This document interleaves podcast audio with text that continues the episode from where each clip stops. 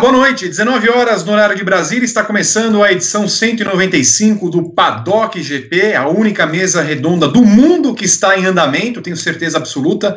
Televisão não está passando, internet nenhuma está passando, rádio nenhum está passando. Só aqui no Grande Prêmio você encontra o melhor debate de esporte a motor do mundo. E estou em mais uma edição, eu, Vitor Martins, com Gabriel Curti, Américo Teixeira Júnior, Guilherme Bloise, lamentavelmente Rodrigo Berton, e você que faz parte desse programa através das redes sociais, no arroba, no arroba não, no, na hashtag PaddockGP e também no chat do YouTube, pelo qual você pode mandar os seus comentários, os seus elogios, a sua participação em contribuição financeira. Afinal, estamos aqui fazendo conteúdo sempre diário e exclusivo para todos vocês ajudem o nosso jornalismo, ajudem a sustentar estas almas que participam do nosso programa e que compõem todo o Grande Prêmio. Inclusive, já mandando um abraço para o pessoal do Ceará.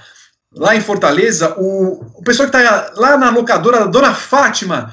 Dona Fátima, me preocupo a senhora ter uma locadora nos, nesses tempos, mas está dando certo. Continue na sua locadora. Um beijo para todos vocês aí, junto com o Anderson Frota é, os primeiros assuntos que vamos tratar a respeito nesse primeiro bloco, e vou é, chamar o comentário inicial, né, o oi inicial deles todos. Américo Teixeira Júnior, boa noite. O microfone estava desligado. Oi, boa noite. Alegria estar aqui com vocês novamente. E o meu destaque inicial é a movimentação que a gente já está vendo do automobilismo virtual aqui pelas bandas do Brasil. Muito bem. Gabriel Curti, como vai? Tudo bem? Boa noite, Vitor. Boa noite, Américo. Boa noite, Guilherme, Berton, todo mundo que está nos acompanhando. Prazer estar de volta ao Paddock. A gente, com vários outros projetos durante essa época tenebrosa, fiquei um pouco afastado do Paddock. Hoje de volta. É, eu vou destacar inicialmente também o automobilismo virtual, mas por um lado negativo. É, acho que a gente teve. Na verdade, é, um lado é negativo e o outro é positivo, porque a gente teve num espaço de menos de 24 horas a, a última prova do Indy iRacing Challenge, é, que foi uma vergonha. Né, o, o, final da corrida foi absolutamente grotesco é, e jogou pelo ralo toda a seriedade das outras cinco etapas, e mesmo de como a etapa estava até aquelas últimas três voltas. É, e o comportamento dos pilotos, principalmente do Paginot, que é um cara campeão de Indy, vencedor de Indy 500, uma coisa absolutamente reprovável. Por outro lado, na Fórmula 1, a gente teve uma disputa muito boa entre o Leclerc e o Albon, que o Leclerc toca o Albon e devolve a posição depois. É, então eu acho que a gente teve extremos nesse final de semana. De um lado, é, uma Indy que levava muito a sério o automobilismo virtual, divulgava marcas envolvidas, audiência boa, é, um conteúdo amplo que eles fizeram, né? Fazia coach de pilotos, enfim, várias coisas do tipo, mas uma corrida que acabou é, sendo é, bizarra no final. E a Fórmula 1, que atraiu menos pilotos do que a Indy do seu grid próprio, pelo menos teve uma atitude muito bacana de alguém que entendeu que se fosse na vida real, ele teria que ter feito isso, que foi o que o Leclerc fez com o álbum. Depois a gente fala mais sobre. Guilherme Bloise, boa noite. Boa noite, Vi. Boa noite, Américo. Boa noite, Gá. Boa noite, Berton. É, bom, é, eu vou pro outro lado do que a gente vai debater bastante durante o programa, com certeza, que foram os 26 anos da, da morte do Ayrton e com programação especial, inclusive, do Grande Prêmio. Tivemos grandes programas como Cadeira Cativa, que foi uma, que foi uma aula de jornalismo do, do Flávio, do, do Alex e do, do, e do, do Vitor tal. Então, assim, acho que foi, a gente tem bastante coisa para debater sobre o, o Mário Andrade Silva, voltou o nome dele, desculpa. É, a gente tem bastante coisa para debater também. É, o, Vitor levantou uma polêmicazinha aí nas redes sociais no, no final de semana. Não. O Flávio também aproveitou para pegar esse gancho e também fez um vídeo bastante dissertativo, digamos assim, sobre, sobre, sobre a época do, do, da Fórmula 1, do domínio do Ayrton. Então, acho que tem bastante coisa para a gente debater durante, durante esse programa aí. mais uma vez chama a sua participação através das redes sociais, é, hashtag PaddockGP, comentários sempre no chat no YouTube. Vamos começar o programa falando a respeito do que o Gabriel destacou agora há pouco, as recentes e quentes notícias do final de semana que envolvem a Indy, né, e, e, as demais categorias a reboque, né, que adotaram as corridas virtuais como o seu paliativo, né, como a forma que encontraram para também estarem na ativa, todas elas, mas a gente fala a respeito muito mais aqui de postura, de ética, de comportamento. No final de semana, como o Gabriel falou, nós tivemos no sábado a última etapa do campeonato da Indy virtual, que seriam a correspondente às 500 milhas de Indianápolis, né, mas não fizeram as 200 voltas, foram apenas 70. Logo, a prova se chamou Indy 175. E o fato é que basicamente todos os pilotos da Indy participaram, compuseram um grid de 33 carros e o grande astro fora da Indy foi o Lando Norris, que na semana anterior havia vencido a etapa em Austin, sua primeira corrida virtual na Indy, ele havia ganhado. E era bem provável que o Norris ganhasse nesse final de semana também. A duas voltas do fim, ele liderava a prova, seguido pelos seus dois companheiros de McLaren, o Oliver Askew e o Pato Howard. Um, e aí, nas conversas que houve entre os pilotos, né, a, a, conversa é aberta, você consegue acompanhar basicamente todos os pilotos através dos canais oficiais deles nas redes sociais, e eles conversam sempre com um spotter, né, tal qual na corrida é, original, há um spotter que fica dizendo se o carro está do lado, se tem algum problema na pista e tudo mais. E foi possível ouvir que o Pagenot, Simão Pagenot, campeão da Indy em 2016 e vencedor das 500 milhas de Indianápolis no ano passado, era retardatário na corrida, e ele, é, conversando com o seu spotter, procurou o Lando Norris na, na pista, é, tirou o pé até encontrar o piloto, e bem na frente dele, fez com que o piloto inglês batesse o carro, não ganhasse a corrida. Na sequência, é, assumiram as duas primeiras colocações os dois pilotos da McLaren, Marcos Ericsson tentou ultrapassá-los na reta oposta, na, última, na penúltima curva, conseguiu fazer a ultrapassagem, Patrício Ward foi e acertou Marco, Marcos Ericsson. Por fim, na reta final, Esquio liderando, Santino Ferrucci vindo por trás, acertou, jogou o carro para cima do Oliver Esquio, basicamente na reta, na, na, linha de chegada, permitindo que Scott McLaughlin, é, pole da, da corrida, ganhasse é, essa etapa. O meu ponto nessa questão é que eu gostaria de debater com vocês, e é um debate que pode ser, inclusive, o último debate a respeito, é o seguinte: é, considerando que a Indy hoje é a principal categoria que reúne os pilotos da, do mundo real, no mundo virtual, e que teve transmissão da NBC, que é a principal rede que transmite a Indy, com seus principais comentaristas, exposição de todos os patrocinadores em todos os carros, é, preparação física e, e de todos os pilotos, inclusive de Lando Norris, para esta corrida. Nós devemos considerar as corridas virtuais como sérias? Se sim, como esses pilotos manifestam esse comportamento nas corridas? Eu vou começar, como o, o, o Gabriel já deu esse destaque, vou deixá-lo para o último para que ele encerre essa questão, até porque o, o Gabriel colocou uma análise hoje no Grande Prêmio que merece ser lida. Então eu vou começar com o Américo Teixeira Júnior, depois eu passo a bola para Guilherme Bloise. Por favor, Américo. Para mim, Vitor, foi uma surpresa muito grande o Paginão tomar essa atitude.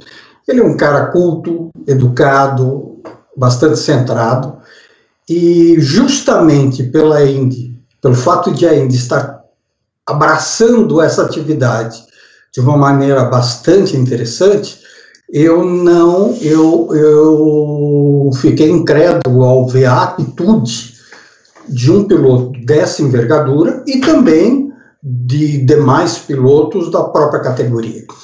Eu penso que os pilotos profissionais de carro de verdade não estão levando, não levam esse negócio a sério.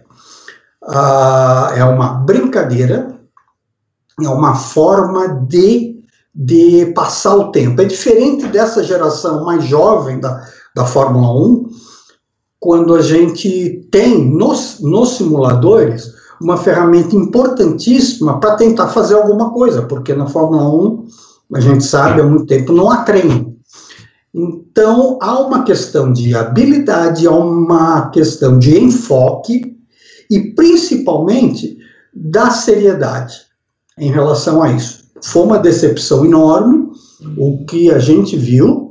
Eu penso que esse tipo de atitude, para não virar é, coisa engraçadinha, merece algum tipo de advertência, algum tipo de punição, ainda tem que fazer alguma coisa, que isso não é atitude de piloto profissional. Porque o piloto, ele é profissional, ele é uma figura pública. E a partir do momento que ele é figura pública, não importa se ele está no simulador ou jogando bolinha de gude, ele, ele, ele carrega os seus patrocinadores, a sua equipe, a categoria na qual ele faz, é, da qual ele faz parte. Então, foi uma atitude bastante negativa, que se não refletir, se não refletir de alguma maneira em prejuízo para eles próprios, uh, vai ficar uma mensagem extremamente negativa, pior do que ficou este episódio de pista. Guilherme Blois, lembro inclusive que tem um outro ponto. Na transmissão da Indy, inclusive, eles entrevistam os três pilotos que vão, teoricamente, ao pódio, né? Sabemos que na, na Indy não há pódio nas Quintas Milhas de Indianápolis, é, não sei se haveria, por exemplo, nessa prova, que teria 175 milhas, mas entrevistaram os três pilotos. O terceiro colocado foi o Santino Ferrucci, que cruzou a linha de chegada catapultado pelo acidente que provocou. E ele está vestido com camiseta, com patrocinadores, e atrás havia um banner um banner, que é um, um, onde havia exposição de todos os patrocinadores, então ele garante a exposição dos patrocinadores também nessa brincadeira, digamos assim. É, qual a sua opinião a respeito disso? E depois eu vou perguntar para os três, eu não quero que vocês falem agora, o Américo não falou, mas eu vou voltar a ele. Se houvesse uma punição, qual punição deveria ser aplicada? Bom, é, eu acredito, eu vou um pouco também na linha do Américo nessa questão da seriedade. Eu acredito que é, a gente precisa a, a, gente precisa se atentar com, com a, com, a, evolução do mundo, né? E os, o, o, o esportes, os esportes virtuais, eles são eles são parte dessa evolução. Então, assim, é, com, a, com ó, transmissão ao vivo, a exposição de, de, todos os patrocinadores, de todos os pilotos, o que foi feito do Pagenot com o Norris e principalmente do, do Ferrucci com com, es, uh, com é, o Esco, né? Se eu, se eu não estiver enganado, é o Esco, né? Cara, foi muito feio, foi muito feio, foi de um antiprofissionalismo assim absurdo. É, não tem não tem desculpa para isso, não, não é não é porque é, me suou no, no, primeiro momento quando eu vi a, a, primeira a primeira vez a batida, me suou como até uma uma birrinha assim, sabe? Tipo, pô, vou, vou tirar vou tirar a graça desse piloto da Fórmula 1 aí. Ele já ele já tá na ele já está num, já tá no, já se considera a prima dona do automobilismo e vou, vou tirar ele só para ver como é que vai ser a, só para botar ele no lugar, assim, sabe? Tipo, para que isso? Não tem necessidade de uma coisa dessas, assim. E, e ficou, realmente, ficou muito feio. É, com a importância que, que a, a Indy deu a esse, a esse iRacing, né? Do, todas as seis etapas transmitidas com televisão, tipo, não foi um negócio só para para as redes sociais. Ficou, ficou, foi para para todos os Estados Unidos, né? Para quem tem acesso à NBC Sports. Então, cara, mancha um pouco, inclusive, eu acho, eu acredito mais que não fica, fica mais feio para os dois, para o Pagenot e para o Ferrucci. O Ferrucci estava tava trabalhando tanto, a gente elogiou o Ferrucci ano passado aqui pela, pela temporada que ele fez na Indy, é, e ele num, num, rompante assim, tipo, pô, dá pra ver que ele joga o carro em cima do, do Esquio propositalmente, assim, na câmera de trás, assim, sabe? É muito, ficou muito evidente isso. E eu acredito que os pilotos eles deveriam realmente levar isso um pouco mais a sério, né? É, os esportes virtuais, para quem uh, movimentam muita grana, tem muita gente profissional disso, né? Não é só no, gente fala do, do, do, do, são simuladores que eles utilizariam nas corridas deles, é, que eles então, usariam para preparação tal. É, os esportes eles movimentam muita grana, tem muita gente profissional disso. É, a gente tem aqui, aqui no Brasil, a gente tem um campeonato de League of Legends, que é transmitido pelo Sport TV. O, o Flamengo foi o último campeão, que montou um time de, de LOL para participar desse campeonato e ganhou esse campeonato. Então, assim, tipo, é, as, os pilotos também precisam entender que o mundo muda. E aí eles têm que acompanhar essa evolução. É, a gente está pedindo tanto, pede tanto uma proximidade dos pilotos com, com o público e tal. Há uma oportunidade como essa no, no, no templo do, da Indy, como a como Indianápolis e o, o e o, e o, e o Ferrucci fizeram essa, essa barbaridade que eles fizeram no final de semana. Eu, eu achei, eu achei bem decepcionante a atitude do, dos dois. Gabriel, emendando com sua análise colocada hoje lá no Grande Prêmio, gostaria mais de opinião a sua. Algumas informações que também é, fizemos em bastidores, de procurar os responsáveis, né, pelo menos a, a, categoria e as equipes envolvidas, e gostaria também de colocar a respeito é, desse envolvimento dos patrocinadores mais uma vez, e de como fica uma questão ética e, e de postura, de comportamento, todos esses envolvidos nesse cenário. É, vamos lá. É, começando do final, a gente procurou a Índia, a Penske e a Dale Coyne.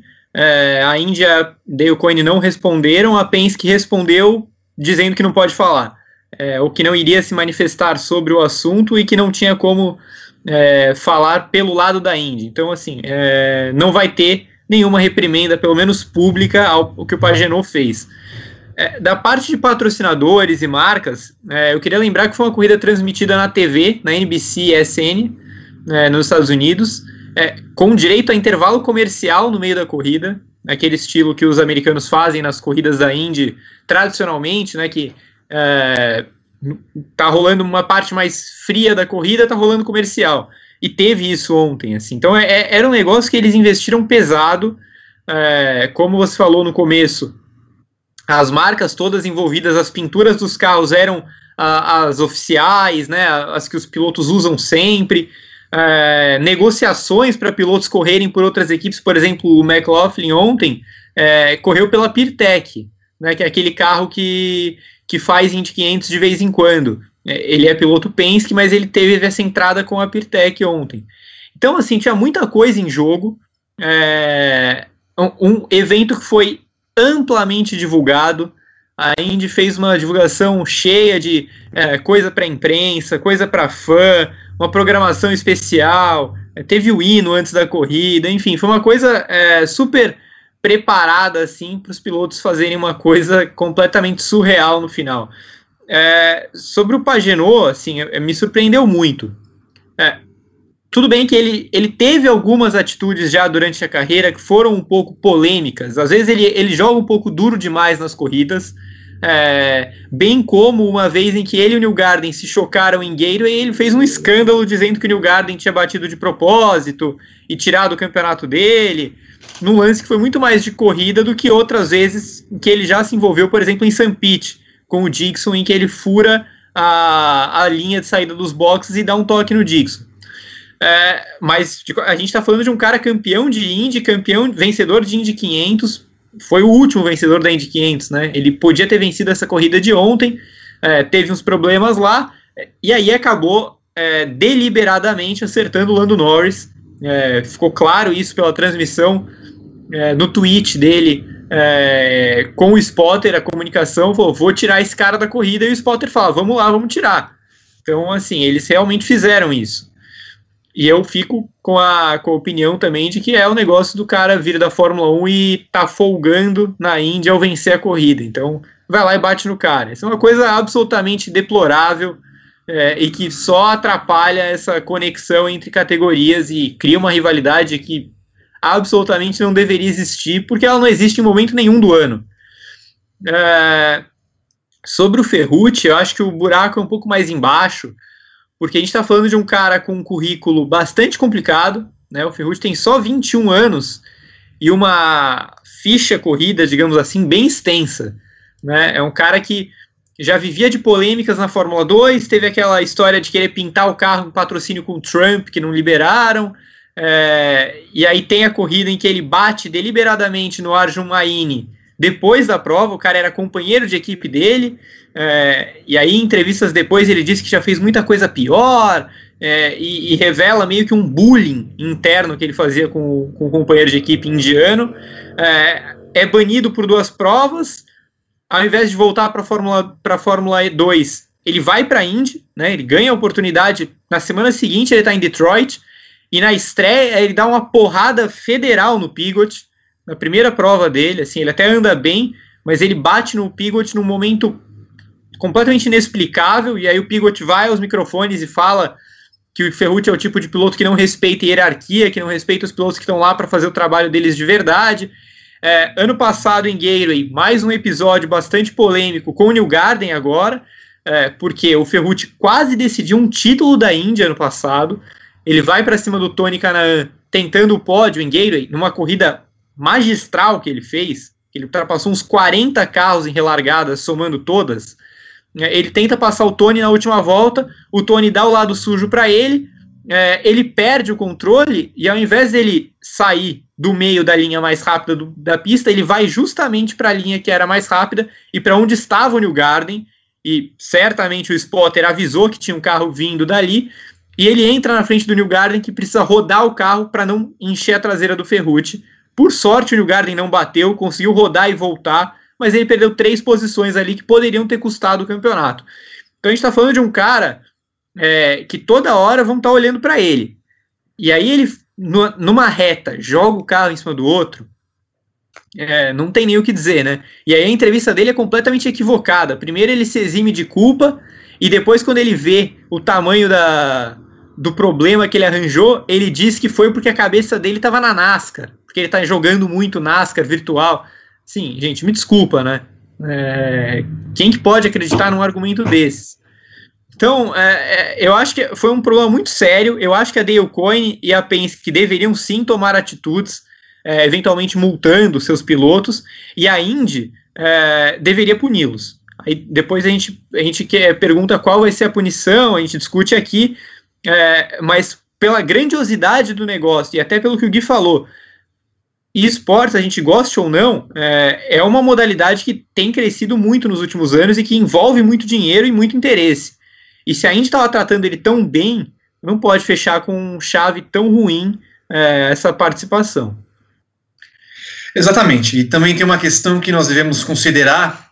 É, logo ali do lado da Indy, nós temos uma NASCAR que houve uma corrida semanas atrás em que o Kyle Larson, piloto da Ganassi, é, soltou um niga, que em inglês é um, uma ofensa muito forte aos, aos pretos, né, nos Estados Unidos, muito mais forte do que qualquer uh, palavra que a gente use aqui é, nesses termos de ofensividade. Nos Estados Unidos, evitam dizer essa palavra, até colocam como N-word, né, N-word, é, em textos.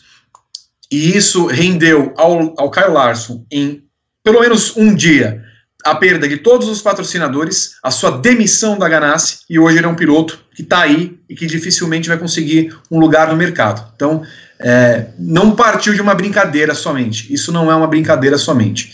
Então, se a gente observa que todo mundo está levando a sério e que as pessoas têm comportamentos que devem ser avaliados em todos os momentos, isso é, tem de ser considerado como algo que vai ser levado também para o mundo real. Então, pessoas que agem assim, é, me surpreende o Pagano agir assim, porque é uma coisa que não se esperava dele, mas isso demonstra que ele é mau caráter.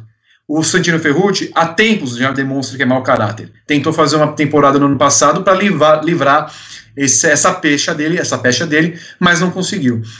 Uh, e se de fato a Indy é uma categoria séria, que é, tem envolvimento de patrocinadores, envolvimento de uma TV, para mim, esses dois pilotos deveriam ser banidos do campeonato se vier fazer, por exemplo, mais corridas é, na, na Indy virtual e um puxão de orelha muito grande, uma conversa muito grande, nem que seja em serviços comunitários, até para não acontecer isso no mundo real. Duvido que aconteceria, mas é, é necessário que esses pilotos que têm é, idades tão diferentes tenham é, consciência do que eles causaram no último domingo e o Pato Ward também, porque ele em menor escala acabou fazendo isso. É, considerando isso, Américo, qual que você acha que deveria ser uma punição, se ela deveria acontecer, ou se, de novo, nós, não, não, nós devemos considerar isso como uma brincadeira e não como uma exposição, inclusive, do caráter de quem está participando disso? Até há pouco tempo, eu considerava esse tipo de, de competição qualquer coisa menos competição. Talvez fosse até um, um traço de preconceito, não sei. Mas o fato é que as transformações são tão violentas que hoje é uma sacada extremamente importante você conseguir fazer provas virtuais reunindo pilotos que de outro modo estariam na pista, não fosse esse problema, e que quaisquer que fossem as atitudes na pista levariam a grandes punições. Talvez, dependendo do quadro de, de gravidade que a gente ainda tem pela frente, o automobilismo pode, num determinado espaço de tempo, se resumir a manifestações virtuais. Eu penso que, como eu já disse, um piloto é um piloto, qualquer que seja a atitude dele. Mas, principalmente nesta versão de corrida virtual, deveria ter uma punição como se estivesse correndo num carro de verdade. Eu advogaria para, pelo menos, suspensões que representassem perda de receita. Porque nós estamos numa fase que a questão receita é o, é o cume de uma, de uma situação profundamente aflitiva. Pilotos, é, patrocinadores, equipes, promotores, cada um a seu modo vive hoje esse drama. E nada melhor do que expor publicamente uma atitude negativa, é, gerar uma punição esportiva, seja ela virtual ou não, mas principalmente uma multa legal que seja dada para que esses valores possam ser aplicados em ações é, visando é, minimizar, nem que seja uma fração, esse problema que a gente vive hoje. Não tem a menor condição de isso uh, ser encarado como uma brincadeira, até porque pode ser o futuro desses pilotos num curto ou médio prazo. Eu suspenderia e daria uma bela multa e transferir isso para alguma coisa de assistência social. Através do Superchat, o Leonardo Menezes Alves lembra, por 10 reais, que Pagenou, quando ganhou em Michigan, deu entrevista e tudo, foi super profissional, e ali não era só videogame. Guilherme. Eu também trabalhei com essa questão da suspensão é, e também pensaria em pontos na carteira do, do, do, dos pilotos para a temporada, é, que eu, muito provavelmente eles já vão, que vai ter início daqui 20, 30 dias, pelo que a Indy está trabalhando, né? Também é um assunto que a gente vai debater aqui daqui a pouco. É, não dá para passar impune isso, tipo, sob a pecha de eu só estava eu tava brincando com, com, com esse tamanho de exposição, é, não é uma brincadeira. Não tem, não tem cabimento o que eles fizeram. E, e eu partiria para penas bem duras, punições bem duras para eles, porque não, não, não, dá, não dá.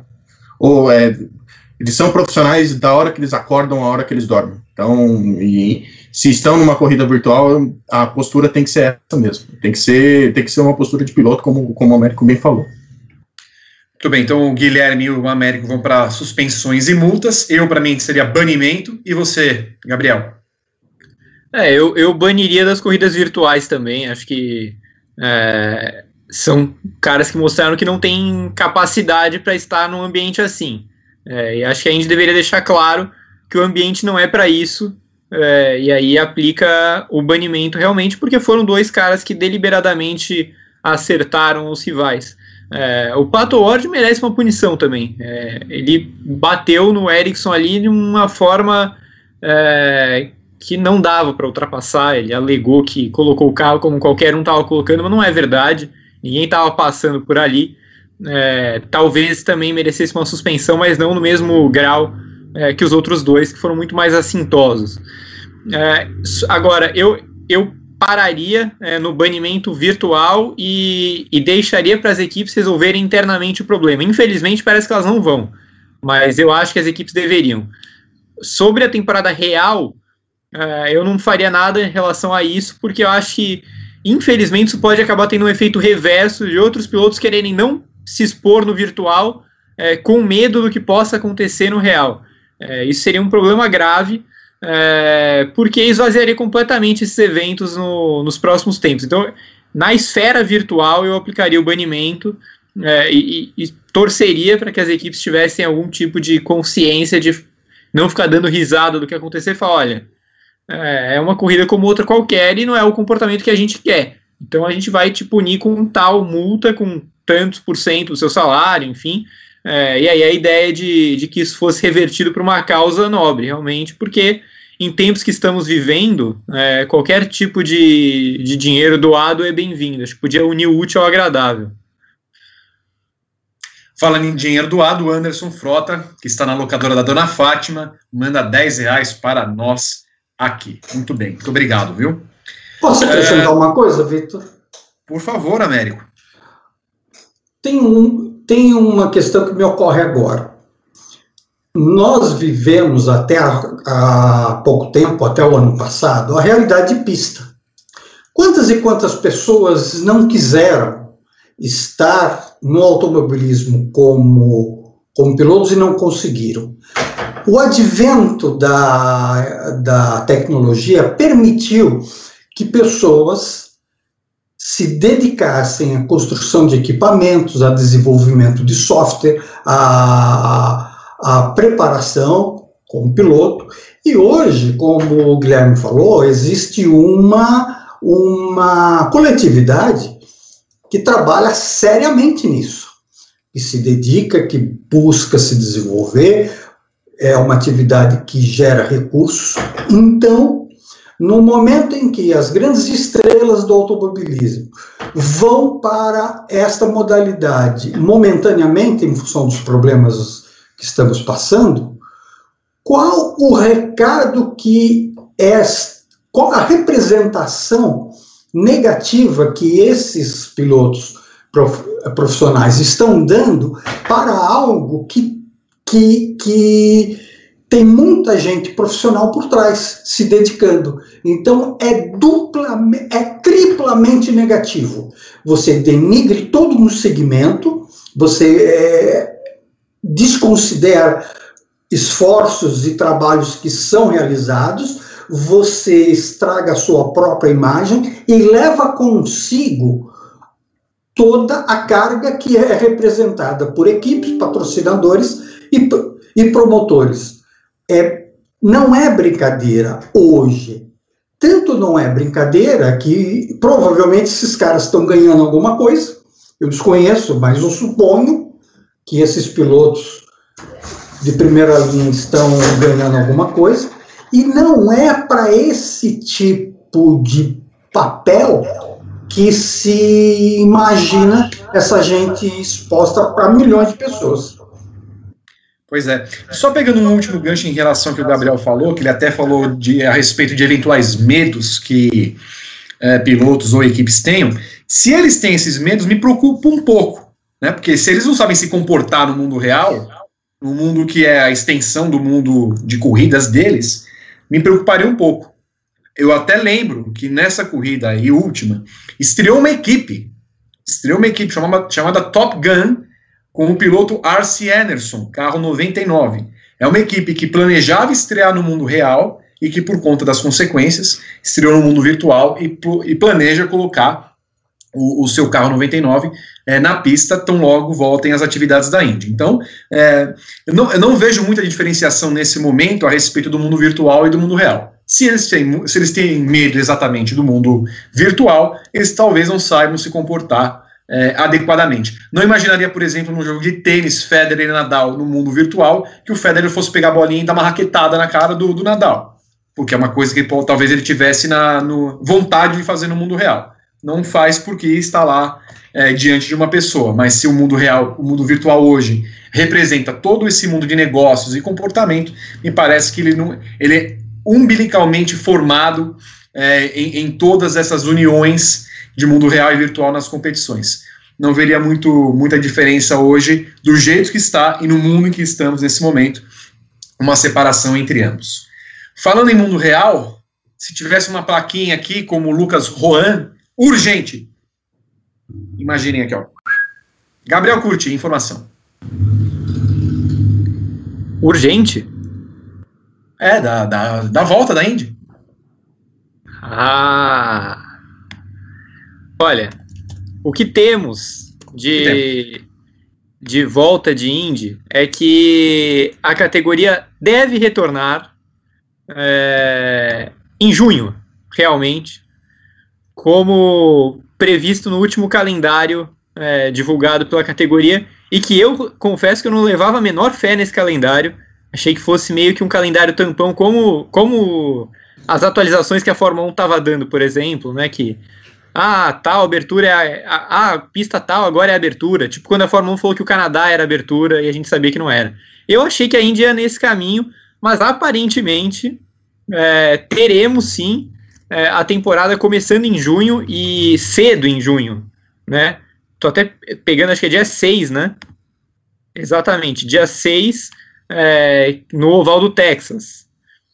E, e aí a gente vai ter uma maratona depois disso. O que falta decidir ainda nesse primeiro momento é a data que vai ser San Pete, é, porque ainda está como TBC, né? O, a, a, prova que deve acontecer na segunda semana de outubro, porque senão vai ficar tarde demais para a Indy, a Indy não vai além disso. Então, eu, eu, eu diria que é muito provável que seja 10 de outubro, no mais tardar 17 de outubro, na pior das hipóteses. É, e aí, o calendário formado com 15 etapas, é, com quatro ovais, cinco ovais, na verdade, né? É, os ovais longos de Indianápolis, lá em agosto, e do Texas abrindo a temporada, os ovais curtos de Iowa é, em sistema de rodada dupla, sistema de rodada dupla, em 17 e 18 de julho, o oval de Gateway em 30 de agosto, aquela prova noturna, é, e, e Richmond, que vai estrear no calendário. Além disso, é, as ruas de St. Pete para fechar o calendário, é, Toronto também de rua, e circuitos mistos em Road America, Indianápolis duas vezes, inclusive a penúltima etapa, é, Laguna Seca, Portland e Mid Ohio. Seriam essas as etapas formando o calendário, como foi a, a última divulgação. Agora, a ver é, se eles confirmam a informação nos próximos dias, né? Como vai proceder, porque não é só falar que vai correr, né? Você precisa de uma logística é, portões fechados, por, exemplo, como vai funcionar, como vão funcionar as viagens. A gente sabe que a NASCAR é, volta a correr em poucos dias. A NASCAR fez um calendário de, de sete etapas em 11 dias, né? É, tudo em regime de portões fechados e repetindo pistas. Então, provavelmente também isso colaborou para que a Indy desse esse passo à frente para confirmar as suas intenções é, que já vem desde o mês passado. Mas vamos observar como vai ser e sempre lembrando que a Indy corre com o Road to Indy, né? Então são outras três categorias que vêm num pacote e tudo isso precisa ser é, bem cuidado porque é muita gente envolvida nesse negócio. Muito bem, informação, portanto, dada aqui no Paddock GP em primeira mão. A Indy devendo, é, nos próximos dias, anunciar a volta das atividades a reboque da NASCAR, né, que já, já o fez. E é estranho, Américo, porque nós estamos num país, Estados Unidos, que é, demonstram diariamente mortes e mais mortes, pelo menos duas mil mortes a cada dia, e logo lá nos Estados Unidos vem a notícia de duas principais categorias, a NASCAR no primeiro momento e agora a Indy, voltando em junho, na corrida do Texas, é, é, indo além do que se esperava, já que não estávamos prevendo uma volta tão cedo, tão cedo das, das categorias principais. Vitor, eu vou acabar me repetindo. Uh, o New York Times de hoje indica que 17 estados americanos fazem parte do grupo que ainda está em ascensão. Nós temos Texas, nós temos Indiana, nós temos Iowa, uh, e mais alguns que me foge agora, uh, que, tem, que tem corrida. A questão é, nós, ah, está subindo de 2 para 3? Não, são 32 mil casos. Sob o ponto de vista técnico, eu não, eu não sou técnico nisso, mas a gente acaba se, se acostumando a olhar esses mapinhas. E não, não vejo como, de que forma você poderia fazer uma corrida num estado que tem 32 mil casos.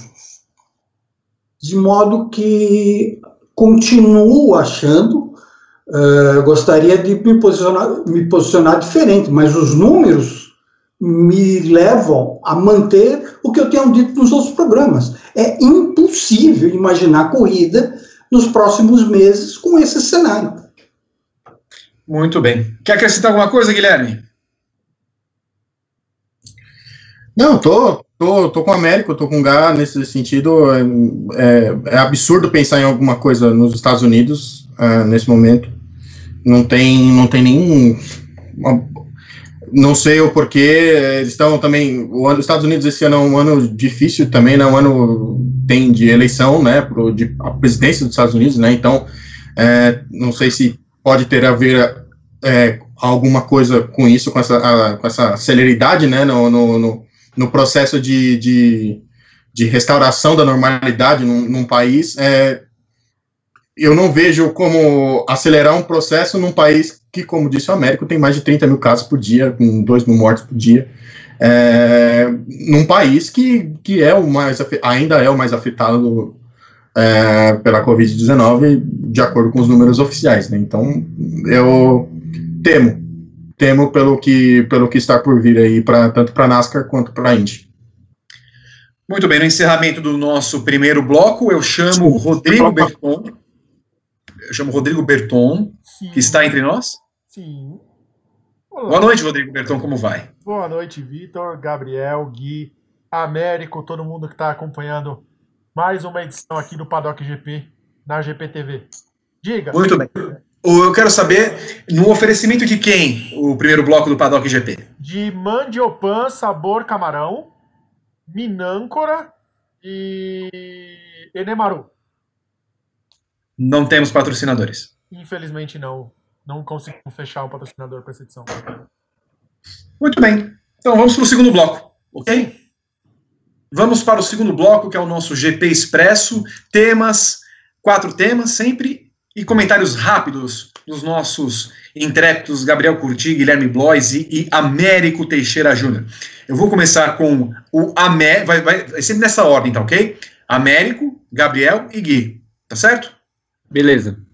O primeiro bloco, ver, o primeiro bloco não, o primeiro tema versa sobre Fórmula E. Corridas já estão sendo canceladas, né? Londres, por exemplo, uma delas. Teremos o final do campeonato, Américo? Não, impossível. Gabriel.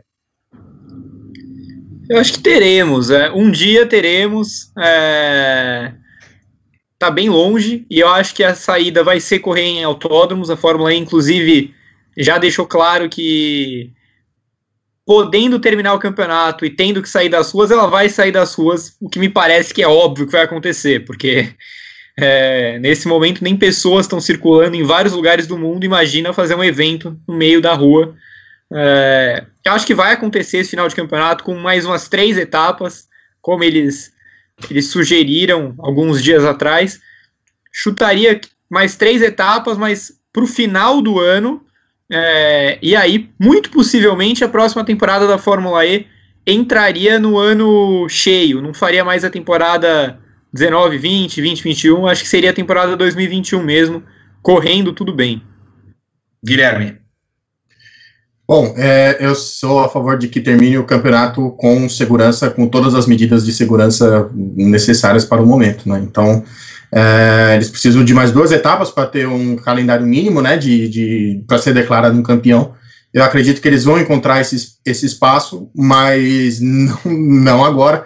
É, a gente tem teve uma, uma no campeonato holandês, o campeonato holandês foi encerrado sem declarar campeão. É, ao passo que a, o campeonato francês foi declarado o Paris Saint-Germain campeão de acordo com, com um sistema de classificação que eles tinham que, que medir o aproveitamento, né? Então, é, eu acho que eles vão acabar encontrando uma solução, pelo menos duas, pelo menos as duas provas que eles precisam para terminar o campeonato. E mas nesse primeiro momento, assim, nesse primeiro semestre, esquece. Acho que talvez, sei lá, para setembro, outubro, pode haver uma possibilidade, mas eu sou a favor de que termine, mas com, com todas as seguranças devidas. Tema 2 para Américo Teixeira Júnior, Stock Car. É, já há algum movimento da Stock Car em fazer corridas virtuais, inclusive com a parceria de um grande hub de automobilismo no Brasil. Não podemos citar o nome, mas vocês já sabem quais são. Américo, a situação vem, vem se deteriorando na Stock Car e no automobilismo brasileiro. A pandemia corre o risco de deixar o automobilismo brasileiro, a Stock Car e as demais categorias em colapso? Sim, é um risco bastante grande tão grande que esta temporada precisa ser é, esquecida. As categorias, a CBA e os patrocinadores precisam se dedicar a pensar o que vai ser feito a partir de 2021, projetando o que será o novo automobilismo. Porque não adianta você imaginar a retomada de uma estoque ou de qualquer outra categoria, tendo como parâmetro aquilo que nós vimos até o ano passado. Aquilo não existe mais. Não há estrutura, recursos, condições de aquela realidade voltar a acontecer. É hora de baixar a bola. É, infelizmente, diversos setores estão sendo obrigados a tomar atitudes radicais e pensar o que vai ser disso a partir do ano que vem. É assim que eu vejo. É, é, é energia gasta é, à toa pensando em fazer corrida esse ano. Essa energia precisa ser canalizada para algo mais é, palpável, algo mais palatável, vamos chamar assim, que é fazer alguma coisa o ano que vem. Gabriel. Eu acho que vai ter condições de se ter corrida com portões fechados no final do ano, no segundo semestre. É, mas eu não sei até que ponto isso é positivo. Eu não sei até que ponto a, a Stock Car vai se dar bem sem bilheteria, por exemplo. Quanto isso representa para a categoria? Né? Não vai ter visitação, não vai ter é, ações nas cidades em que ela corre. É, para o futebol é mais fácil a gente imaginar um, um, futuro assim, porque a audiência é estrondosa pela televisão. Se você colocar os caras isolados numa cidade e começar a jogar, vai ter todo mundo vai estar assistindo. Assim, não, vai assistir. É, o que eu espero, pelo menos na parte do futebol, é que tenham a sensatez de ao menos esperar que a curva pare de subir. Né? Aí quando tiver é, baixando, já numa situação mais controlada, ok, você isola os times, enfim, dá o seu jeito, porque eu tenho certeza que vai ter temporada de futebol, né, não, não existe não ter. É, na Stock Car eu vejo de outra forma, eu acho que ela até pode acontecer nesse mesmo sistema, mas eu realmente acho que vai ser deficitário. Né? É, eu não sei se a Stock se sustenta só com televisão, acho que não. É, então, por esse ponto, eu acho que o, que o que o Américo disse faz bastante sentido, até pensando em, em patrocinadores, em exposição de marcas, é, mesmo em contratos de equipes e pilotos. É, acho muito difícil que a gente volte a ter corrida no Brasil, no sistema que é o automobilismo brasileiro, nas condições que se tem, é, e de quão importante é a presença do público no, nesses eventos em 2020. Guilherme. Eu acho que a confederação está tá deixando passar uma grande oportunidade de, de, repensar todo o automobilismo aqui no país, como, de uma maneira geral, né? Não é só com relação a estoque, né? Também com outras categorias que, que se enfraqueceram com o tempo, né? A ponto de, de chegar na nossa na prima dona da, do, do automobilismo mundial, que é a Fórmula 1, a gente não tem nenhum piloto sequer próximo de atingir uma vaga por ali. Então, é uma, é uma grande, eu acredito que seja uma grande oportunidade de eles repensarem a base de formação do automobilismo aqui no Brasil como um todo. E isso passa pela exposição na TV, pela exposição na TV, não sei é, se pode, se é tão rentável assim uma exposição na televisão, uma televisão fechada, talvez essa questão do, abrir um pouco a cabeça para essa questão dos streamings, como, que também estão vindo forte aqui no, no Brasil.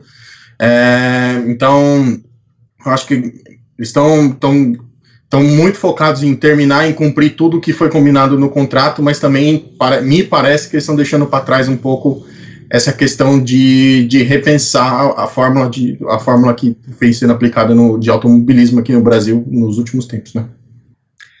Terceiro tema versa sobre Alan Prost e Daniel Ricardo. Prost declarando que não sabe se Ricardo continua na equipe depois do final dessa temporada. Uh, uma, uma cascata, Américo, realidade, se Ricardo não continuar na, na Renault, para onde iria Daniel Ricardo? Eu acho que é uma declaração absolutamente fora de contexto, uma vez que, repito, a gente nem sabe se vai ter campeonato. Eu penso que a atitude do, do Alan Prost foi devida, jogar uma questão interna desta forma. Há tanta coisa para resolver nesse sentido. A gente nem sabe se a Renault vai estar no automobilismo.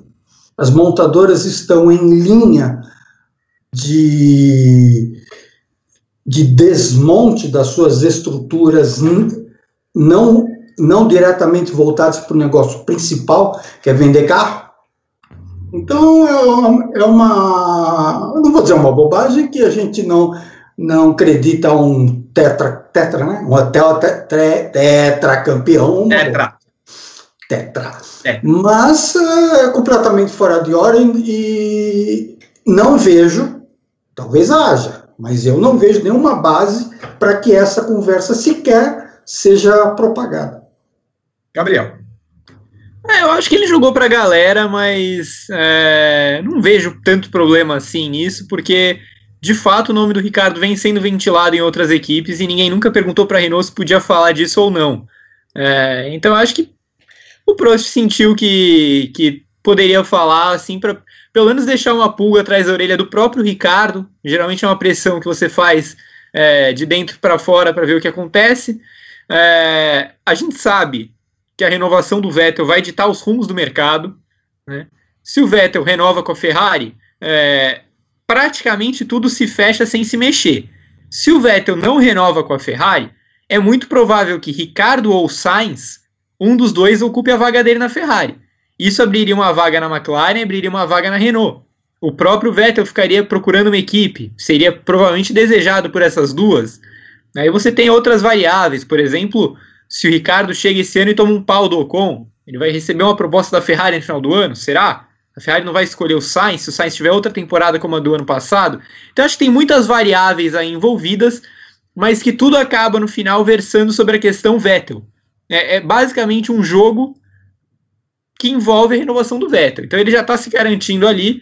É, caso o Vettel saia da Ferrari, ele sabe que a chance de perder o Ricardo existe é, e está jogando. Enfim, eu não vejo muito problema. Assim, acho que é do jogo. Guilherme.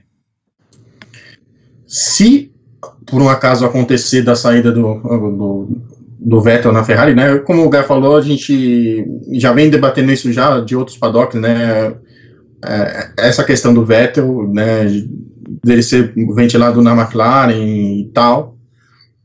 O, Rich, o Ricardo já, a gente a gente também já debateu uma, que ele perdeu uma chance de, de assumir, ou não foi dada a ele a chance de assumir o carro da Ferrari já lá atrás, né? Antes, é, quando teve um impasse na renovação do Raikkonen, é, para ele ser o companheiro do, do, do, Vettel na temporada 2018, se eu, tiver, se eu não estiver enganado. Então, assim, a, a, pressão que passa é que com relação à Ferrari o cavalo já passou encilhado, mas quem sabe ele não, quem sabe ele não, não volta novamente, né? Então, eu acho que o, que o Ricardo, a primeira temporada do Ricardo na Renault foi, foi, foi decepcionante, inclusive para ele, né? A gente, quem assistiu ao Drive to Survive percebe que, que ele, ele passou um ano extremamente descontente com, com, com o rendimento do carro, com, com, com a equipe no geral, com o próprio rendimento dele. E então acho que passa muito, passa muito pela questão do, do, do Vettel não ficar na, na Ferrari. E a partir daí vai se delimitar os, os rumos do jogo. O Prost falando, cara, ele, ele botou uma pressãozinha assim, ó, agora é contigo. Eu joguei público aí, ó, agora é contigo. E aí, você, você vai ou você fica? Então, mas nesse momento agora de pandemia, de, de, de, de de esporte suspenso como um todo, nem.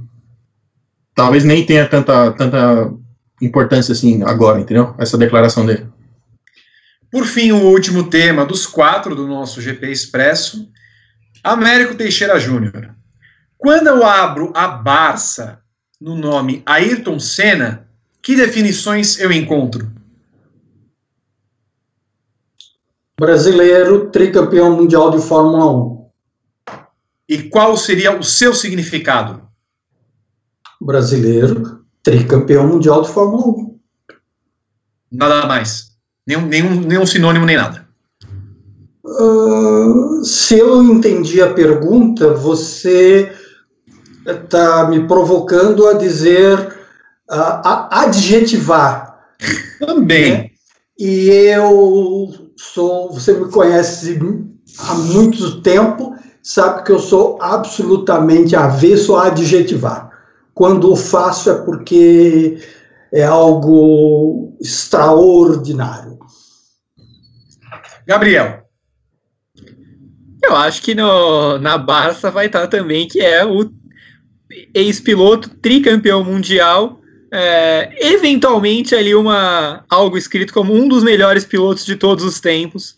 É, mas eu acho que não vai além disso. Assim, é, é eu, eu, eu, entendi, obviamente, essa provocação, é, mas como a pergunta é para o que vai estar é, escrito num veículo oficial, digamos assim, é, num livro, uma enciclopédia, eu acho que não tem muito espaço para ficar adjetivando, não.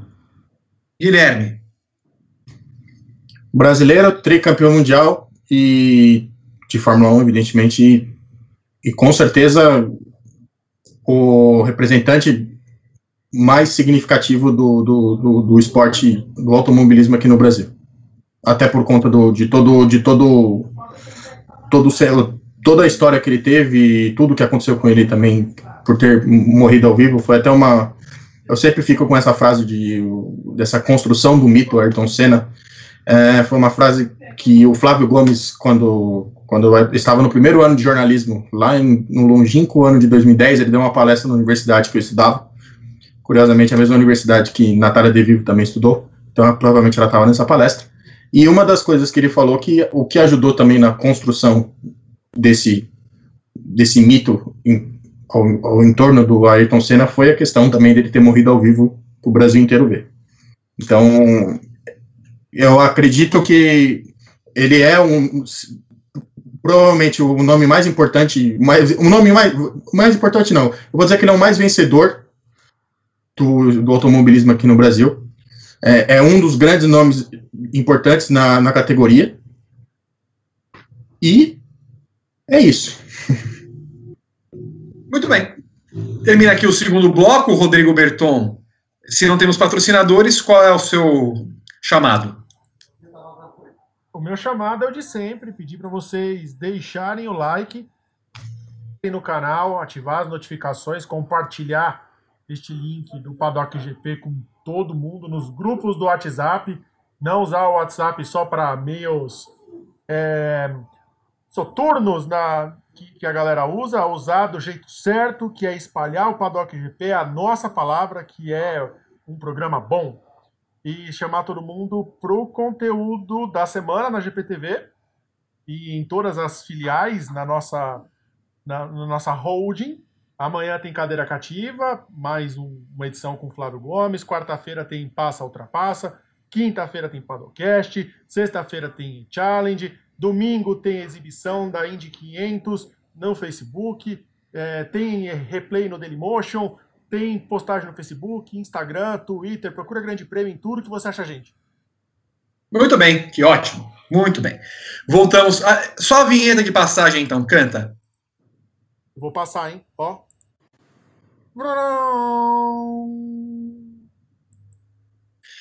Depois dessa passagem, o terceiro bloco do nosso Paddock GP está no ar para falar a respeito de Fórmula 1. Fórmula 1 que semana passada falou que tem um calendário, 18 provas, vai começar pela Europa, e aí vai pela Eurásia, e vem pelas Américas, e vai pelo Golfo Pérsico, e aí no, no, a Pangeia da Fórmula 1 formada. É uma maravilha. Entrou, entrou a propaganda mesmo? É entrou, é acabei de ver aqui. aqui que maravilha.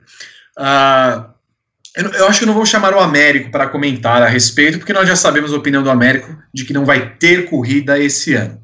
Uh, Evelyn Guimarães teve uma informação de que a Fórmula 1 trabalha com um calendário de 17 etapas, a começar em julho com uma rodada dupla na Áustria, não feita no mesmo final de semana, feita em, em, finais de semana seguidos, da mesma forma o GP da Inglaterra e depois da Hungria. But, mas, logo no dia da publicação dessa informação da Evelyn Guimarães, que ela fez num GP às 10, a Hungria, isso até posso chamar o Américo, que, que é um, um vestuto é, observador de mapas da pandemia, a Hungria é, fez um lockdown que vai justamente até um dia antes desta corrida programada, que seria terceiro, o terceiro GP, né, os, os quinto e sexto GPs desse, desse calendário da Fórmula 1.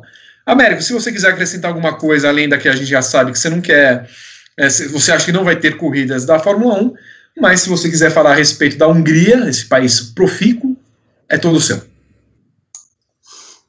É um país profícuo, assim. Vitor, uh, o lockdown no mais das vezes, é uma medida desesperada de governos para tentar achatar a curva. Entretanto, nenhuma curva pode ser levada em consideração se a contagem não é factível. É o que acontece no Brasil é sabido que os números do Brasil não são número, números reais. Portanto, essa medida de desespero é uma tentativa. Portanto, não há garantias alguma de isso acontecer logo após a data do, do encerramento. E quando você tem na região um país nessa situação, você cria uma situação de alerta de fechamento de fronteiras e de maior cuidado ainda dos países da região, porque nós, todos nós sabemos que os países europeus são de áreas pequenas. Portanto, não tem. Você não pode pensar em fazer alguma coisa num país que está em atitude desesperada para tentar resolver o negócio que não foi capaz, até o presente momento, de brecar o avanço. Bem. Gabriel, eventualmente, se aquele calendário for correto, se a Fórmula 1 cascar o bico, achando que pode é, se gabar de ter um calendário de 17 provas naquele formato, você acha viável que é, ele seja posto em prática com três corridas em formato de rodada dupla e colocando inclusive o Brasil numa semana anterior à uh, etapa que foi pro, previamente programada em 15 de novembro? É, eu acho que mais para frente o calendário fica um pouco é, complicado nessas corridas, por exemplo, Estados Unidos, México e Brasil. Estados Unidos e Brasil são os dois países pior momento do, da pandemia do coronavírus no mundo. É, são os dois países que mais crescem o número por dia enquanto vários outros que têm mais casos do que o Brasil estão na parte de baixa de curva, e inclusive já afrouxando as quarentenas, o Brasil não tem a menor condição de fazer isso, inclusive é, eu suspeito que entre em lockdown um pouco tempo. É, o México colocou o seu autódromo como hospital de campanha. O Hermanos Rodrigues, nos próximos, a partir do dia 13 de maio, vai começar a receber pacientes, como tem sido no Pacaembu, no AMB e no Complexo do Ibirapuera, aqui em São Paulo. É, então é uma estrutura que você monta, um monte de vidas que vai estar, vão estar ali. É, acho improvável que se faça uma corrida ali no Hermanos Rodrigues nos próximos meses. Nesse primeiro momento, eu acho viável, sim, a Fórmula 1 correr nesse sistema de rodadas duplas é, Áustria e Inglaterra. A Hungria acho muito difícil, justamente porque, é, como que você acaba o lockdown num dia no dia seguinte você tem um evento dessa magnitude no seu país, por mais que seja portões fechados, é uma logística que, que te exige muita coisa que você não vai ser capaz de fazer enquanto você tiver de, de lockdown. É, então eu acho muito provável que essa rodada dupla da Hungria ou seja passada para frente ou caia, é, e aí o calendário teria 15 etapas num primeiro momento. Mas o que eu realmente acho que vai acontecer, acho que a temporada vai começar na Áustria em julho, acho que ela vai continuar na Inglaterra, sempre em sistema de portões fechados nesse primeiro momento, e muito provavelmente o, ca o calendário inteiro seja assim. É, por mais que o GP do Brasil fale em venda de ingressos, é impossível. Eu, eu não vejo a menor chance disso acontecer. Então acho que vai acontecer a temporada mas que durante a realização dessa temporada várias outras etapas vão cair. Não vão ser 17, mas vão, vão acontecer. Guilherme, para você, há uma viabilidade desse projeto da Fórmula 1? Ou, por exemplo, Bernie Eccleston falando que não haverá mais do que 8 ou 10 etapas? Bom, a, a viabilidade, de acordo com o estúdio, ela me parece bem, bem verídica, mas questões de bom senso, eu acho que eu vou um pouco na linha do Bernie, assim, tipo, eles vão fazer, tentar resolver o calendário no, no número mínimo de etapas para cumprir tabela, vai, digamos assim, para cumprir com todos os, os acordos de patrocínio com, com, com, as, com as equipes e com, né, com quem paga a Fórmula 1, até para tentar recuperar um pouco do, do dinheiro que a Liberty Media empregou, né, de, disponibilizou a eles né, nessa nesse momento de pandemia, nesse, nesse, primeiro, nesse primeiro momento de pausa.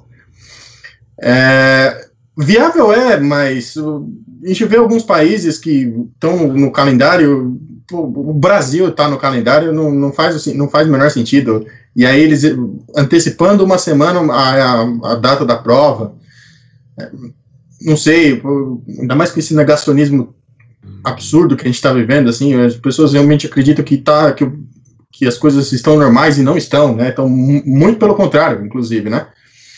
Então, acho que eu vou um pouco nessa linha do, do Bernie Eccleston aí, tipo, vai, vai se cumprir o mínimo de, de etapas só para entregar a, a, Fórmula 1 esse ano e, e, eles voltarem todos os esforços com o mesmo, com o mesmo equipamento para o ano que vem. O Anderson Frota, Gabriel, lá no chat no YouTube, pergunta o que você acha da ideia do, da segunda corrida, né, do final de semana de Áustria e Inglaterra, no caso, ser com o grid invertido. Sou contra, é, inclusive é bom a gente explicar de novo é, que não são duas corridas no mesmo final de semana. Então seria um grid invertido uma semana depois, que ficaria bastante esquisito. É, vai acontecer uma nova classificação, uma nova corrida. Eu, eu sou contra grid invertido na Fórmula 1, né? eu sempre fui e continuo sendo. Guilherme, o Nathan Minardi, não sei se é sobrenome dele ou se ele é um fã, embora tenha um, um, um avatar da BMW, ou seja, está totalmente invertido. Enfim. Com a paralisação. Hã? Saudosista, né? Um pouquinho. Só faltou Bigas e, e Rolls Royce, né? Os carros que Flávio Gomes gosta de cultivar. É, é, possível pensar, o Guilherme Bloise, na paralisação da temporada em algo como uma super temporada 2020-2021?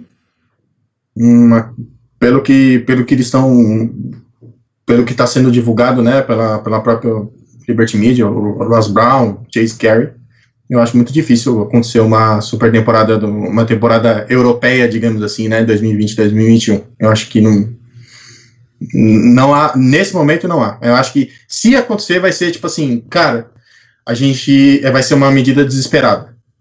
Tipo assim, Tem os meu, contratos, né? Exato, exatamente. Tem a questão dos contratos dos pilotos, o, a gente, o contrato dos patrocinadores das equipes que, né, que estão lá, estão estampando o carro. A gente não, não, não, não, não nos fala tanto assim, mas é, qual a duração desses contratos? Será que eles, todos eles são de longo prazo? Não são. Muito provavelmente são questões sazonais, por temporada e tal. Então, eu acho que se acontecer, vai ser uma medida totalmente desesperada.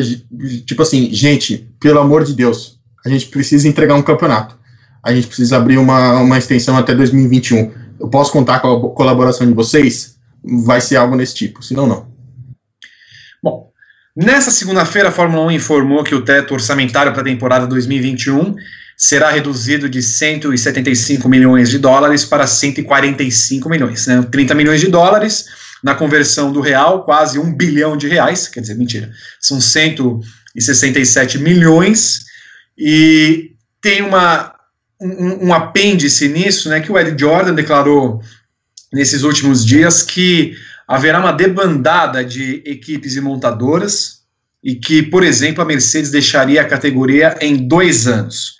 Querido Américo, essa medida de restrição orçamentária, né, de uma diminuição orçamentária da Fórmula 1, é uma medida emergencial para evitar que as equipes e montadoras realmente deixem a, a Fórmula 1, num, num, numa uma definição mais, mais formal, menos, menos chula, está com a cloaca na mão?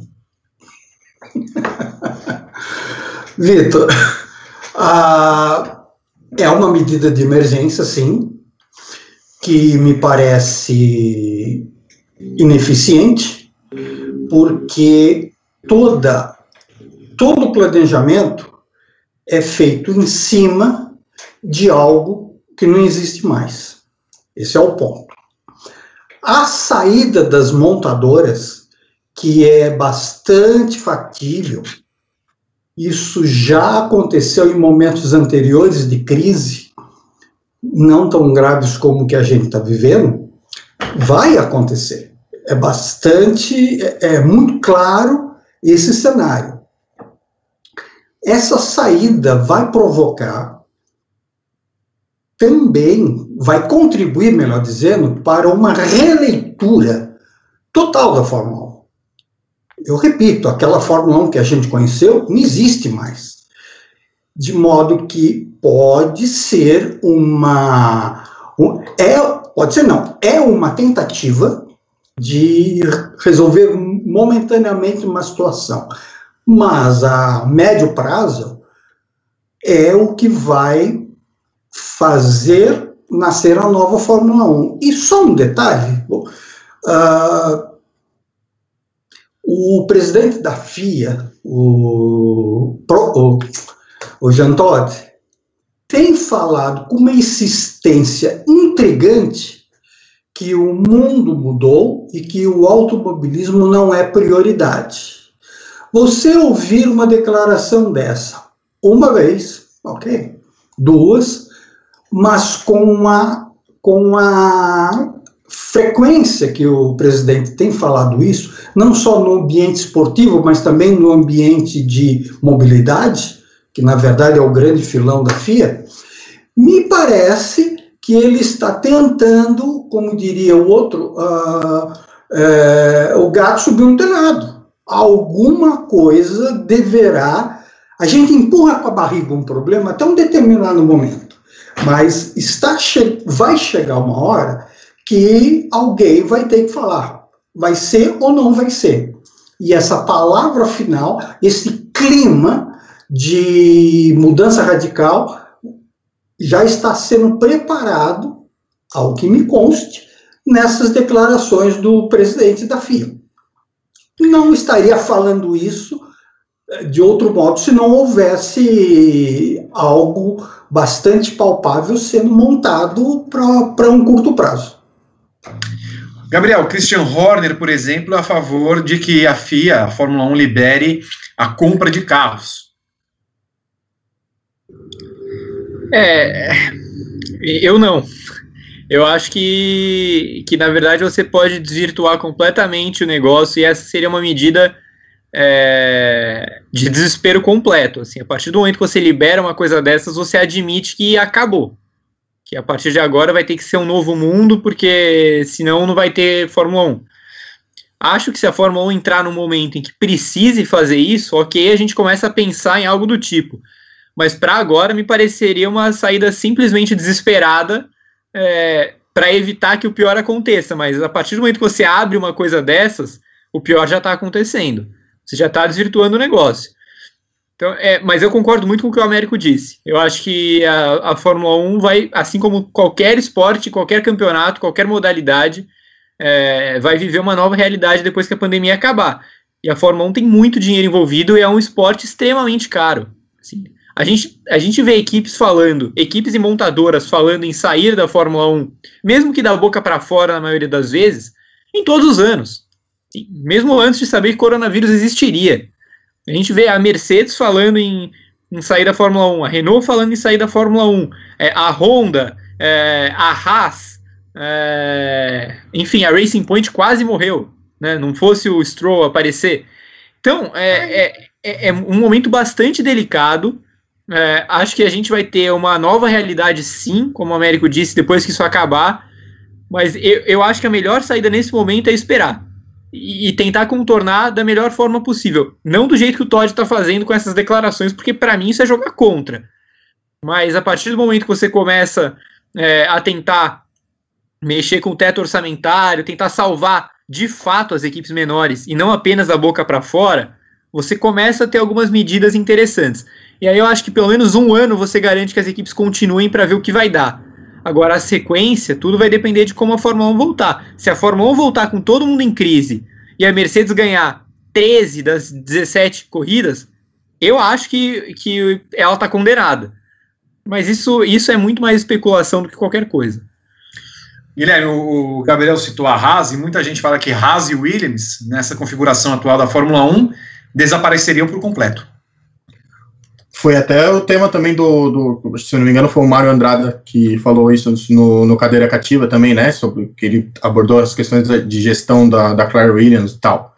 É, acho que seriam as duas equipes que muito provavelmente seriam as mais atingidas, é, por conta dos últimos resultados, né, dos resultados pífios, né, a Williams somou oito pontos em, dois, em duas temporadas, é, num, uma equipe de uma tradição da Williams, a gente não, não pode não pode aceitar uma, um resultado como esse. Acredito que até mesmo a própria família não, não, não esteja feliz com, com, com o resultado. Então, a, e isso são sucessivas questões de tanto de gerenciamento de equipe como essa, essa disparidade no, no, nos orçamentos, né? É, eu sou muito a favor do, do, do equilíbrio nas finanças e e a partir daí depois você ser um pouquinho, você distribuir um pouco mais, um pouco a menos, de acordo com, com os resultados da, da sua temporada, que é o, o modelo Premier League, né, que a gente, que a gente fala, já falou também em outros pro, programas sobre isso. É, eu acho que nesse caso a água realmente bateu na bunda, não, te, não tem outro jeito. Eles vão ter que fazer esse, esse, essa equiparação no, no, no, nos gastos, tanto que são para o nosso aqui são 170 milhões de reais de, de, de, de, de diferença em questão de um ano. Então, eles precisam realmente baratear a Fórmula 1. Baratear não e no sentido assim, precisa ser menos oneroso, custar um pouco menos. E talvez por isso, e, e fazendo isso, pode ser uma, pode ser uma saída para contornar essa crise. O Américo falou na, na, na, crise de 2008, né? 2008, que teve a crise financeira no, no, que quebrou muitas montadoras, a gente saiu, saiu Toyota, saiu Honda, e a Fórmula 1 sobreviveu, né? Mas agora a gente não, não, não dá para saber se, se, se isso vai acontecer com, com clareza. São 12 anos de diferença. Né? O mundo é diferente de 12, de 12 anos atrás. Né? Então, é, passa pela equiparação de finanças. Se eles conseguirem fazer isso e e aí, consequentemente, pode ser uma saída. Pode ser uma saída para sustentar a Fórmula 1 nesse momento, que é o que, eu, que a gente que o Américo bem falou. É, é uma nova Fórmula 1, é um novo esporte. É, principalmente isso, é um novo esporte que tem que ser pensado de uma maneira diferente. O Emanuel Andrade, Américo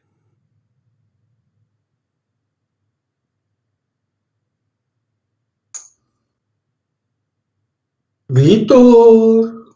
É com Você, pesar que informamos Opa, o voltou, voltou, voltou. de Vitor Voltou. Martins e morreu. Mas Não me voltou. ouvem? Agora sim. Ah, voltou. Agora Ah. Eu vou já voltar. estavam Então, saudosos de você. repito, porque eu- agora eu tô me vendo travado na tela. né?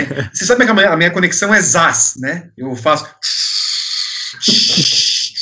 A conexão Por do cinco Vitor reais, é Américo. 56 kbps. É, é, o programa teria que ser depois das nove para pagar Pulso Uni. É, O é Emanuel distância. Andrade, cinco reais. Seria melhor, é, Américo, seria melhor implantar as novas regras da Fórmula 1 em 2022 ou 2023 e se diminuir ainda mais o teto orçamentário? Sob o ponto de vista lógico, sim, ah, qualquer mudança vai ser feita mais para frente. Essa, essa projeção inicial de, de passar para o ano seguinte já está furada, não vai ter condições. Agora, o, a Fórmula 1 tem que tomar uma decisão. O teto orçamentário ele é factível dentro de uma realidade que implica em mudar as características da Fórmula 1. A Fórmula 1 hoje, ela chegou onde chegou, ela tem os custos que tem, porque ela se esmerou em, em termos de tecnologia, em termos de evento, etc, etc, etc. Vender carro é um negócio que, com certeza, joga lá embaixo o preço.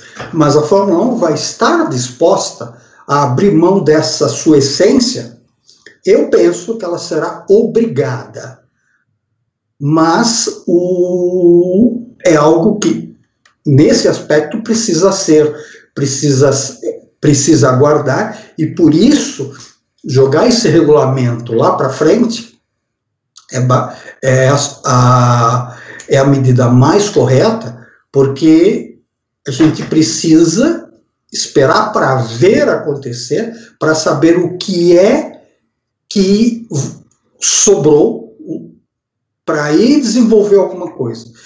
Desenvolver hoje, estabelecer um prazo para você aplicar um novo regulamento em cima de uma realidade que a gente já conheceu, é jogar muito no escuro e jogar dinheiro fora numa situação em que o dinheiro não existe. Então, é, é uma questão de equilíbrio bastante delicada. Muito bem. O Natan Minardi fala que o sobrenome dele é esse mesmo, Minardi. O Gabriel, se você pudesse colocar um nome de equipe no seu sobrenome, Gabriel curtiu o quê? Nossa, que pergunta difícil. Eu nunca fui muito apegado a equipe nenhuma, assim. Eu, eu costumo gostar de histórias boas, assim. Eu não sei, acho que eu pegaria, sei lá, a Arrows, porque é da minha infância, me marcou, ou a Jaguar, essas equipes que andavam no fundo do pelotão e é, foram da minha infância. A Minardi é uma boa, inclusive. Seria o meu, inclusive, também. Eu usaria Minardi. Eu gostava da Excelente. Minardi quando era. Mas Gabriel Arrows seria É. tipo a da Apple do nosso jornalismo. Exatamente, é, é bonito. Guilherme Bloise, qual seria o seu sobrenome, equipe? Guilherme McLaren, talvez fica bom, não fica? Guilherme McLaren. Fica bom? É, imponente. É. Guilherme Ferrari. Gui- não- não- Guilherme parece- Ferrari. parece- Ferrari é. Parece nome de Ferrari é- pessoas mesmo, né? Tipo, de, de, de pessoas né, que- existem por aí, né? Mas eu, gosta, eu sempre gostei mais da McLaren, eu sempre fui um um fã. Eu sempre gostei muito do Mika Hakkinen, então eu acho que eu escolheria Guilherme McLaren. E você, Américo? Bom, já que é para sonhar, eu já ia de Penske, logo, eu já... Américo Penske. Américo Penske. American Penske. Bom, se você tiver um, po- 1% da grana dele, Américo, está feito. Pois é, então, já que é para sonhar, vamos sonhar direito. Sonhar bem, né? Sonhar bem. Imagina, Vitor Ozella. Meu Deus do céu. Enfim. Bom, quero lembrar que amanhã, terça-feira, no Cadeira Cativa, o Flávio Gomes recebe Rodrigo Matar e Luiz Alberto Pandini para falar a Eita. respeito de Roberto Pupo Moreno. Roberto Pupo Moreno é o tema do nosso Cadeira Cativa. Inclusive, falando em cadeira cativa, se você perdeu o programa de três horas e meia que fizemos na sexta-feira, você é um bobo, um cara de mamão. Assim que terminar esse programa, trate de ver lá o nosso Cadeira Cativa, em que o Flávio Gomes, o Mário Andrade Silva e o Alex Ruffo falaram a respeito do final de semana de Imola 1994 comigo e com Evelyn Guimarães. Eu tenho certeza que você vai passar três horas e meia, você nem vai perceber. Foi um programa espetacular que nós Uma tivemos. aula mesmo, Vi. Uma aula, né, Guilherme? Foi, foi muito legal, foi muito legal mesmo. Tipo, uma- a, te- a temática do programa e, os do- e o- e a dupla junto com o Flávio Gomes, os caras deram um, um show de, de cobertura sobre a cobertura de San Marino. Então, ao- aos, aos fãs de do nosso, aos nossos fãs aqui recomendam muito o programa. Vão, vão, vão atrás que vocês vão curtir. Pra quem perdeu, Vi, só clicar no card que eu vou colocar assim que o programa terminar, onde tá a cabeça do Gá. Um pouquinho em cima da cabeça do Gá vai aparecer agora o, o, o link do programa do Cadeira Cativa sobre o fim de semana de Imola. Apareceu. Que maravilha, olha só. Em cima da cabeça do gato. Um menino que jorra cards. Falando nisso, nós estamos quase no encerramento do nosso programa. Eu vou pedir eh, aos nossos espectadores que estão no chat, por exemplo, do YouTube, assim que terminar a transmissão, vai, vai encerrar a página aqui, claro, e aí vai encerrar o chat, mas assim, nós queremos que vocês comentem assim que terminar a transmissão sobre um tema e depois vocês vão entender o porquê, porque nós vamos lançar em breve mais um programa. Não, não vou dizer que agora, mas em breve nós vamos lançar um programa. Aquele um pornô? debates, tá? e aí nós queremos que você coloque, quando acabar o programa, fechando a janelinha do chat, lá no nosso YouTube, o seguinte, a, a seguinte questão. Você prefere ver corridas antigas, como por exemplo a TV Globo tem mostrado, mostrou no final de semana agora, o GP do, Bra- o GP do Japão 1988, vai mostrar no final de semana o GP do Brasil de 91. Você prefere as corridas antigas ou você prefere ver as corridas atuais, tá? Deixe o seu comentário assim que terminar o programa, tá bom? Américo, obrigado pela sua participação. Eu que agradeço, Vitor. Tenho 30 segundos? Claro, tem o, t- o tempo que for.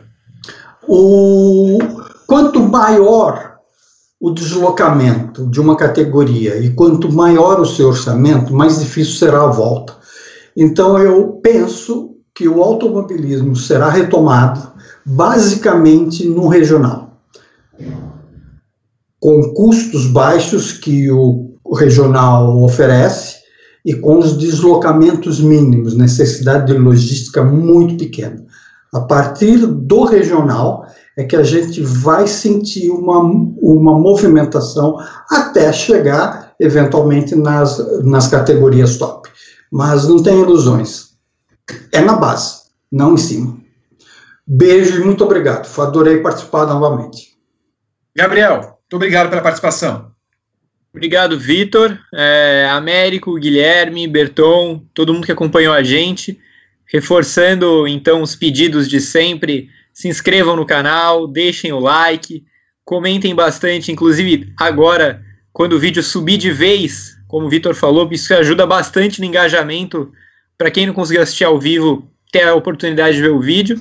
E continuem ligados na nossa programação, porque é diário o negócio aqui no YouTube, no Dailymotion, no Facebook, é, enfim, só ficar de olho na, nas nossas redes sociais que a gente avisa sempre que tiver conteúdo novo.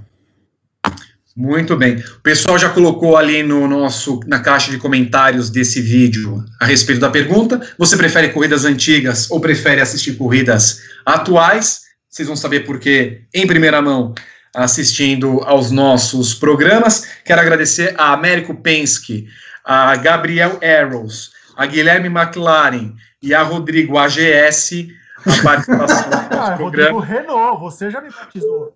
É Rodrigo Renault, ok, E eu sempre falhando. se você vai ser a nossa Gabriela Prioli. Ou você vai ser o nosso Gotino. Não sendo o Coppola, eu vou ficar feliz. Obrigado a todos que acompanharam o Paddock GP. Semana que vem nós estamos de volta com mais uma edição do nosso, da nossa mesa redonda de automobilismo. A todos, um grande abraço. Tchau. Muito obrigado.